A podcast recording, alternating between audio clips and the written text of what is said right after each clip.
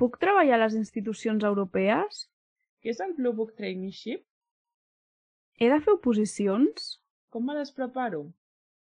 Quina diferència hi ha entre treballar al Parlament Europeu, a la Comissió Europea o alguna altra institució? Benvinguts a Kandinsky també va començar estudiant dret, un podcast on juristes emprenedors parlen sobre tecnologia, innovació i més, amb Marta Villarroya i Raquel de Aro. Avui contem amb en Guillem Martínez, doble graduat en Dret i ADE a la Pompeu Fabra. Aquells que conegueu en Guillem sabreu que és impossible donar un titular dels programes i institucions en els que ha participat al llarg de la seva vida acadèmica, doncs són molts nombrosos. Tot i així, el fil comú de gran part dels projectes en els que ha participat és la Unió Europea. Benvingut, Guillem. Volem començar l'entrevista felicitant-te perquè aviat seràs graduat en Dret i ADE. Sí. I et converteixes Després així... de 5 anys. Exacte, després de 5 anys i et converteixes així en el nostre primer convidat que encara és estudiant. Doncs un gran honor, eh? Un gran honor estar aquí avui amb vosaltres. Igualment. I bé, si vols, comencem. En primer Perfecte. lloc, veiem que la participació en programes que donen a conèixer les institucions de la Unió Europea ha estat considerable. Què et va impulsar una mica a involucrar-te en projectes o programes així? Bueno, des de, des de que he estat bastant, des de que vaig entrar a la universitat, vaig tenir un interès específic en l'àmbit de la Unió Europea i sobretot en l'àmbit no només Unió Europea, sinó l'àmbit eh, de, de les relacions internacionals, dret internacional públic i privat. De fet, aquest interès eh, en l'àmbit concret de la Unió Europea doncs el vaig començar a descobrir estudiant dret de la Unió Europea a la universitat i arran d'això, aquest interès tenia ganes de participar d'alguna manera a les institucions de la Unió Europea, com ja sabeu i com segurament després preguntareu eh, a partir de quina edat es pot treballar a les institucions de la Unió Europea o es poden fer pràctiques a les institucions de la Unió Europea, normalment es demana que siguis un graduat o una graduada. Per tant, eh, vaig intentar buscar de quina manera m'hi podia involucrar. I això ja a principis de carrera eh, vaig buscar el programa Ambaixadors EPSO, que actualment sóc un ambaixador EPSO. EPSO, pels que no ho sapigueu, perquè no ho sap molta gent, és l'Oficina Europea de Selecció de Personal i eh, l'Oficina Europea de Selecció de Personal, que forma part de la Comissió Europea, organitza aquest programa d'ambaixadors hi ha ambaixadors repartits arreu dels, de, arreu dels estats de la Unió Europea. Això sí, cada any canvien les universitats seleccionades pels estats membres que formen part del programa. I precisament aquell any, que ho vaig mirar, que crec que era fa quatre anys, doncs no hi havia la Universitat Pompeu Fabra i vaig dir, doncs res, no, no, no, no, no vaig poder fer-ho. Però precisament l'any passat, que estava estudiant el, el, estava en una estada d'intercanvi uh, a Suïssa, uh, el, Swiss European Mobility Program, doncs llavors allò que vas fer recerca i de sobte doncs vaig veure aquesta possibilitat i vaig dir, home, ho vaig demanar i ho vaig intentar buscar perquè recordo fins i tot enviar un correu demanant aquesta possibilitat i vaig dir, doncs és la meva. I després vaig fer tot el procediment d'aplicació per ser ambaixador i precisament l'any passat era la Universitat Pompeu Fabra i em van seleccionar, que no et selecciona la universitat, sinó que et selecciona directament l'Oficina Europea de Selecció Personal, que, qui és, que és la institució que eh, organitza els procediments de selecció en la majoria d'institucions de la Unió Europea i per tant van ser ells mateixos els que, els que són ells mateixos que escullen els ambaixadors i ambaixadores. I per ser ambaixador, um, no cal, entenc que tots sou estudiants o pot ser també algun graduat o com funciona? Eh... Norma normalment els ambaixadors són estudiants eh, de grau. No obstant, hi ha ambaixadors que eh, són estudiants ja de màster, per tant estan graduats.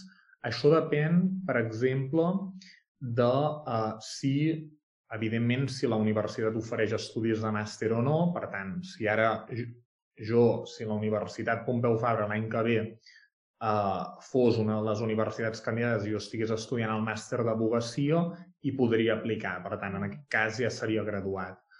L'any que ve, però, tot s'ha de dir, s'ha publicat el llistat d'universitats de, de cares l'any que ve i eh, malauradament no hi ha cap universitat catalana, però aquest llistat es renova cada any, per tant, segurament de cares al 2023 hi haurà novament una, una universitat del territori català.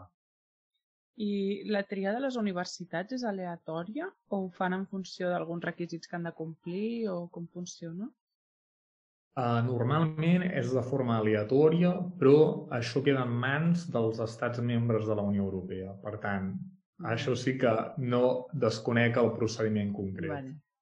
Doncs, si vols, passem a explicar una mica com funciona eh, el procés de selecció per acabar treballant a la Unió Europea o la possibilitat de fer pràctiques, per exemple, de la Comissió Europea i, i etc. Doncs, evidentment, eh, si vols treballar a la Unió Europea, eh, segurament et plantejaràs a quina de les institucions de la Unió Europea vols treballar. Com ja sabem, les principals institucions de la Unió Europea, bueno, com ja sabem o no, perquè nosaltres pressuposem, hem estudiat dret, dret de la Unió Europea, hauríem de saber doncs, que ja les, hi ha les set institucions, el Parlament de la Unió Europea, Consell de la Unió Europea, Consell Europeu, Tribunal de Justícia de la Unió Europea, Tribunal de Comptes i eh, me'n deixo, me deixo algun, Banc Central segur. Europeu, potser. El Banc Central? Perdó? El Banc Central Europeu. Són les, uh, les institucions principals de, de la Unió Europea. En sabem la lliçó. Uh, doncs, uh, evidentment, totes aquestes institucions ofereixen pràctiques i ofereixen llocs de treball. D'aquestes institucions, totes elles, els procediments de selecció els realitza EPSO, l'Oficina Europea de Selecció del Personal. I eh, aquests procediments de, de selecció cal distingir que n'hi ha de dos tipus. Uns, els primers, són per esdevenir funcionari eh, de, la, de les institucions europees, membre de la funció pública de la Unió Europea.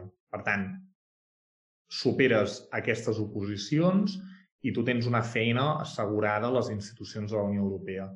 Aquestes eh, és, hi ha diferents categories, evidentment, hi ha la categoria pels graduats universitaris, que es diuen administradors, i el grau d'entrada per administradors és el grau d'entrada AD5, administrador de grau 5.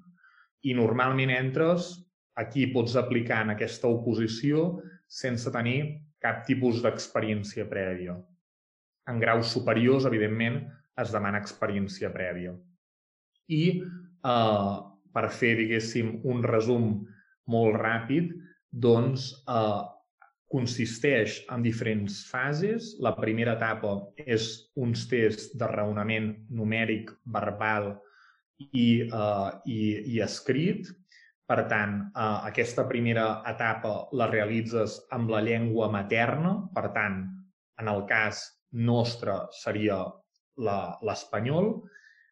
Això seria la primera etapa. Una vegada superada aquesta primera etapa, amb la segona llengua que escullis, eh, superes aquesta segona etapa i aquesta segona etapa són preguntes concretes en funció del perfil concret al qual estàs aplicant. Per exemple, si és una oposició de lingüista, que aquí també, parèntesis, cal dominar tres llengües de la Unió Europea, no només dues, doncs, en aquest cas, eh, doncs haurà preguntes concretes en el perfil de traductor lingüista. Si és política exterior, exterior de la Unió Europea, doncs política exterior de la Unió Europea. Per tant, preguntes concretes segons el perfil concret. Finalment, si superes aquesta etapa, hi ha la darrera etapa, que és Assessment Center, a Brussel·les o a Luxemburg, i t'has de desplaçar físicament a Brussel·les i a Luxemburg i aquí es desenvoluparan unes proves que pot ser des d'entrevista motivacional com eh, preparar-se un tema d'exposició, com eh, entrevista situacional, com et desenvoluparies davant d'una situació concreta davant de les institucions europees, etc. hi ha un ventall de proves, unes 6 o 7 proves, i eh, se n'escolleixen normalment 3. Per tant, són, i aquí sí que s'organitza sota el paraigües d'EPSO, però en aquesta darrera prova són mateixos funcionaris de les institucions europees que valoraran com et desenvolupes a l'hora de realitzar aquestes proves. I una vegada superada aquesta darrera prova, hi hauria l'etapa final, no, la, el, en el cas que hagi superat aquesta etapa, el teu, el teu historial, per dir-ho així, es queda registrat a unes llistes que tenen validesa d'un any i seran les pròpies institucions de la Unió Europea en funció de si el teu perfil els interessa o no, doncs que eh, et convocaran a una entrevista i en el cas doncs, que superis l'entrevista eh, començaràs a treballar per les institucions de la Unió Europea. Això és la primera categoria i després hi ha la segona, això són funcionaris, després hi ha els agents contractuals, que són 3 anys renovables una vegada, per tant, un total de 6 anys. I el procés de selecció pels agents és el mateix? El procés de selecció pels agents és una mica diferent. A les posicions d'agents ara mateix estan obertes, tu no apliques a una posició concreta, sinó que apliques a perfils concrets. Per tant, hi ha perfils de traductors lingüistes, hi ha perfils doncs, d'informàtics, hi ha perfils de, de, de tema legal, hi ha perfils d'economistes. De, per tant, tu apliques en aquest perfil i són les pròpies institucions de la Unió Europea els que diuen si els interessa, o sigui, si el teu perfil és suficientment vàlid en funció del teu currículum, etc, doncs per desenvolupar les proves EPSO. Per tant, aquí el procediment és diferent. A les oposicions tothom pot aplicar l'oposició, aquí no. Aquí tu, eh, aquí tu penges el teu currículum, ells el valoren i després et cridaran o no per realitzar les proves. I les proves són les mateixes, evidentment amb canvis, que tota aquesta informació la trobareu a la pàgina web d'EPSO, i, eh, i, i aquí sí hi ha les dues primeres etapes, l'etapa de, raonament numèric, verbal, etc. I després la segona etapa, que és preguntes específiques del teu perfil concret. Això, i no hi ha etapa final a l'Assessment Center, com he dit abans, a Brussel·les o Luxemburg. Això, diguéssim, és el resum general. I respecte a les pràctiques a la Unió Europea, Um, cal, ser, cal ser estudiant en el moment que apliques? Perquè a vegades per fer pràctiques et demanen fer un conveni amb la universitat. En aquest cas també és així o no? No. I de fet et demanen que hagis i que tinguis el títol, eh, el títol, o sigui, que hagis acabat totes les assignatures i el treball de final de grau. És, és conditio sine qua non, si no, no, no pots fer les pràctiques. Per tant, tu quan apliques has de disposar ja del títol, si no, si no, no és vàlid. Per tant, ara es van tancar fa molt poc les pràctiques a la Comissió Europea i d'aquí poc s'obriran les pràctiques al Parlament Europeu i al Consell de la Unió Europea, si no m'equivoco molt breument s'obriran les places. I tot això, i això sí que és important que ho sapigueu, tot això ho anem publicant, es publica a la pàgina web d'EPSO. EPSO té una pàgina on hi ha la informació general de les pràctiques, però és cada institució de la Unió Europea que té els seus propis programes de pràctiques. Per tant, cal estar al cas de la institució concreta. Ah, també el que... bueno, jo he estat informant-me a vegades sobre les pràctiques de la Comissió Europea, perquè és una cosa que crec que m'interessaria en un futur, i també destacaria que la Comissió Europea les pràctiques estan remunerades. Diria que el Parlament Europeu també, però no a tots els organismes de la Unió Europea estan remunerades. Llavors també per l'estudiant que ens escolti doncs, que sàpiga que hi ha aquesta opció i que és remunerat i per tant no requereix un gran desemborsament per part de, de l'estudiant. Sí, exacte. Són remunerades i crec que són 1.200 euros al mes. Per tant, està realment molt bé perquè això s'ha lluitat molt perquè, evidentment, els estudiants que fan pràctiques també treballen i eh, jo crec que tenen el dret i els, bueno, doncs, a cobrar sí. almenys doncs, doncs per al treball que fan. Doncs, i finalment, per acabar amb aquesta etapa de la Comissió Europea, donaries algun consell específic per preparar el currículum amb garanties d'èxit?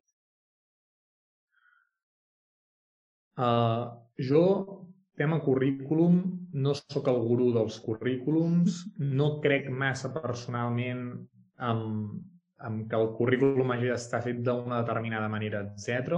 El que et demanen és, i de fet aquí sí que no pots fer filigranes, és et demanen el currículum en format eh, Europass. Format Europass és el que es demanen a totes les aplicacions de la, de la Unió Europea per fer pràctiques i també en les ofertes de treball també per exemple, per ser gent contractual. Uh, per tant, has de fer el teu perfil i on aquí hi posaria doncs, realment tot el que hagis fet. O sigui, tot el que hagis fet també implica experiències de voluntariat, experiències... Després també hi ha un apartat de posar les teves skills, les teves habilitats.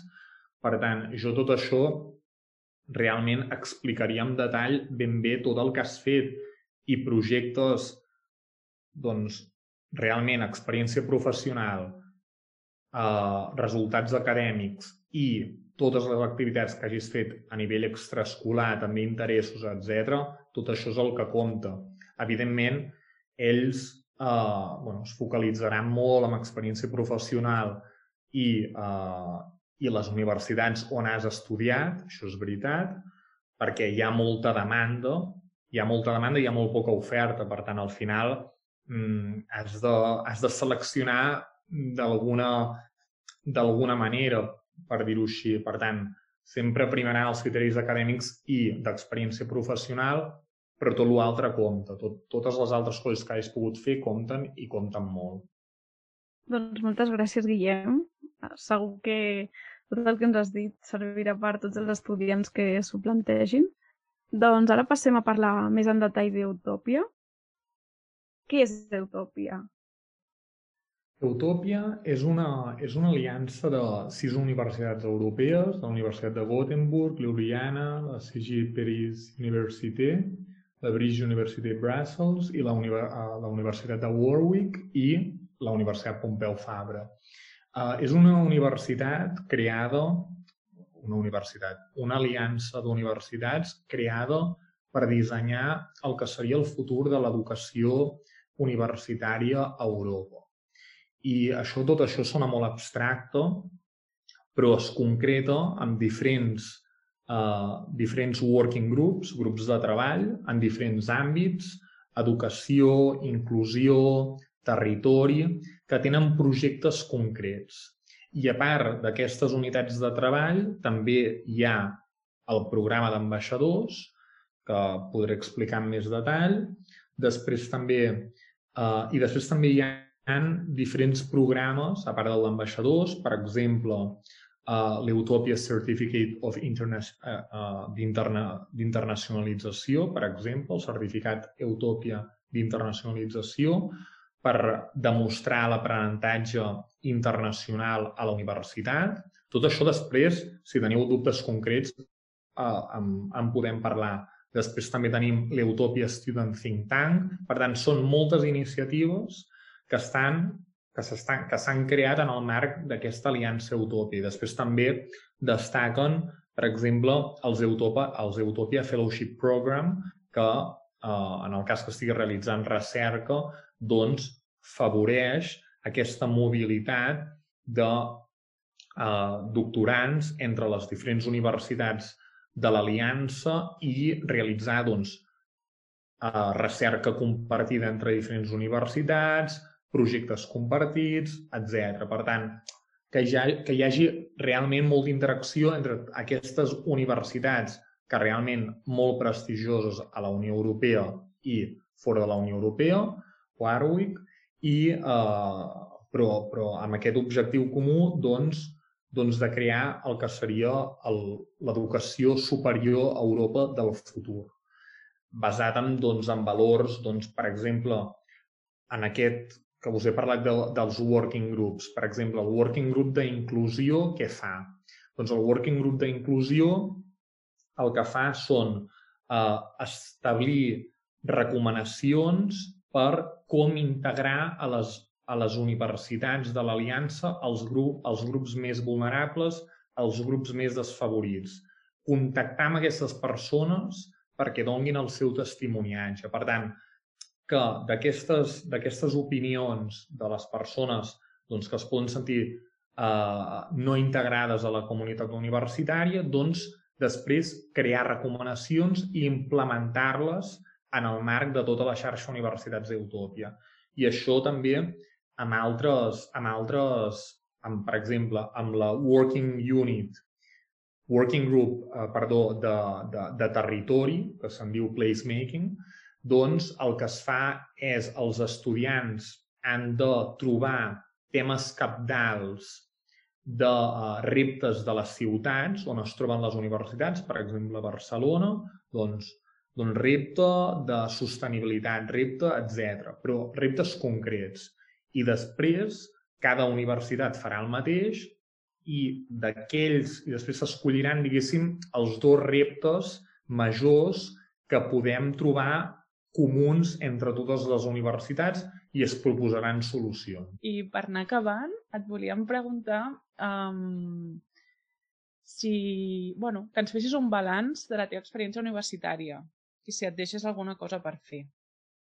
De la meva experiència universitària només em deixo una cosa a fer, que és aquest últim curs a Barcelona. Però uh, he de dir que he pogut disfrutar l'experiència universitària totalment, o sigui, perquè jo sóc de Girona i des de primer curs vaig venir a viure a Barcelona, a la residència universitària Ciutadella, molt coneguda entre els estudiants de la, de la universitat, i realment vaig poder viure la vida universitària no només el que seria la part acadèmica, molt important, però també una part que és essencial, és la vida universitària, eh, amb tot el que implica, i, i realment, i, i bueno, en tot cas, l'any passat també vaig poder tenir aquesta experiència Erasmus, molt bona. Realment són, són experiències que et, o sigui, que et canvien la vida i ho he de dir, els anys d'universitat han estat els millors anys de la, de la, meva, de la meva vida, curta vida eh, encara, però, però, però ha, estat, ha estat vibrant, o sigui, i realment ara aquest parèntesis que esperem que duri poc, que estem tots a casa treballant o potser, sí, més o menys tots estem més parats, però realment un balanç molt positiu de, de coneixements i d'amistats doncs, molt, molt valuosos. Totalment. Jo el que més m'enduc de la Pompeu, a part de les hores de sacrifici estudiant, són, són les amistats, sense dubte. I sent tan coneixedor de les institucions europees com ets tu, et veus treballant en un futur a la Unió Europea? M'agradaria molt, però ser ambaixador no és allò que ja, ja treballes a les institucions de la Unió Europea, sinó que has de passar, evidentment, tots els processos de selecció com tothom i són molt competitius. Jo el que, el que vull fer és acabar-me de formar, fer un màster, etc i tenir, com he dit abans, experiència, experiència professional, fins i tot poder fer pràctiques doncs, a la comissió, en recordant-me'n de les dates, que són Molt no bé. te n'oblidis. Això és uh, un punt cap a mi. Sí, sí, exacte. doncs doncs m'agradaria moltíssim, però tot es veurà en el futur, si és Unió Europea, si és una altra institució internacional, però realment el projecte de la Unió Europea és, és un projecte no només econòmic, és un projecte humanista i en aquesta mateixa línia ja acabem amb les dues últimes preguntes que fem. I la primera seria que quin és el consell que li donaries al, al Guillem de primer de carrera? El Guillem, o sigui, jo el que li recomanaria és, és que, que obri els ulls, que, que no miri, que, que, deixi, que deixi el mòbil de banda i que, i que, o sigui, que realment estigui obert tots el, amb els cinc sentits al món, el que t'ofereix el món, totes les possibilitats que se t'ofereixen, perquè en són moltes, hi ha molta gent que està deixant escapar cada dia molts de trens d'oportunitats a les seves vides. I no només, no només en, no només en l'àmbit acadèmic o, o les oportunitats, per exemple, d'Utopia o de carreres professionals, etc, sinó també oportunitats d'amistats. D'un dia doncs, que deixes d'anar doncs, de fer una activitat que en tenies ganes i, i, i ja està, i et quedes a casa fent que al final no acabes fent res. Per tant, el que vull dir és motivació en tot el que facis, eh? estant amb els amics, organitzant doncs, doncs, uh, activitats, plans amb els amics de cap de setmana, qualsevol cosa, però que estiguis implicat perquè realment el que hem vist amb, amb aquesta crisi del Covid hem, hem d'aprendre a valorar el que tenim i d'aprofitar al màxim el que tenim, perquè d'un dia per l'altre pot desaparèixer. Per tant, el que li dic al, al Guillem de primer és uh, disfruta al màxim, aprofita al màxim, aprèn dels professors de la universitat, de la Pompeu, són excel·lents, aprèn de gent uh, supermotivada a la universitat, que n'hi ha molta, i, i, i crea grans, grans projectes per millorar el futur de les persones, perquè al final estem aquí per això. Perquè si millors el futur de les persones, tu també estaràs millor i et sentiràs millor, per tant, endavant. I per últim, ens agradaria que ens nominessis a la nostra següent convidada o convidat. Potser et diria o sigui, una, la persona que m'ha marcat més la meva carrera universitària a la Pompeu, que no és cap professor, sinó que és una molt bona amistat, eh, que és el, el Polo Tomàs Seguer, que és estudiant, que està estudiant el màster d'advocacia a la Pompeu i que eh, i que es vol dedicar, voldrà fer, oposi voldrà fer oposicions per entrar al, al cos, als serveis jurídics de la, de la Generalitat de Catalunya. Uh, uh, però però és, és una persona amb molt de coneixement i que realment amb ell he tingut les millors vivències de la vida universitària, però tant a nivell de diàleg com a nivell, com a nivell personal, com a nivell d'activitats que hem fet junts. I amb ell també vam crear l'Associació de Representants Estudiantils de la Universitat Pompeu Fabra, que el que vol promoure doncs, és això, doncs, a potenciar la millora de la universitat i la vida dels estudiants, que com hem dit, al final el que estem aquí és doncs, per millorar la vida de totes i tots. Per tant, jo nominaria el, el Polo Tomàs Seguer. Interessant també el nominat, perquè no hem entrevistat a ningú encara que vulgui opositar prop al cost superior de la Generalitat, diguéssim. Així que jo crec que segur que ens podrà portar moltes coses interessants. I res, moltes gràcies, Guillem. moltes gràcies. Un plaer, eh? Moltes, moltes gràcies a vosaltres. I finalment us volem recordar que si t'ha agradat aquest episodi pots escoltar o reescoltar altres. Per exemple, el número 2 sobre emprenedoria al sector legal, l'episodi número 3 sobre ser CEO amb 50 empleats a càrrec i només tenir 23 anys, o el número 4 sobre el Bitcoin de blockchain i la relació estudiant-professor. Si no vols perdre 3, segueix-nos a les xarxes. I a tu, que ens escoltes, recorda, el Guillem també va començar estudiant dret.